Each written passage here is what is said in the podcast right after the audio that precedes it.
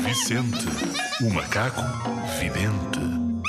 Sabias que, se te pedirem para pescar uma truta do mar morto, significa que te vão sair 400 euros na raspadinha? Isto é tudo uma cacada. Não tentes isto em casa.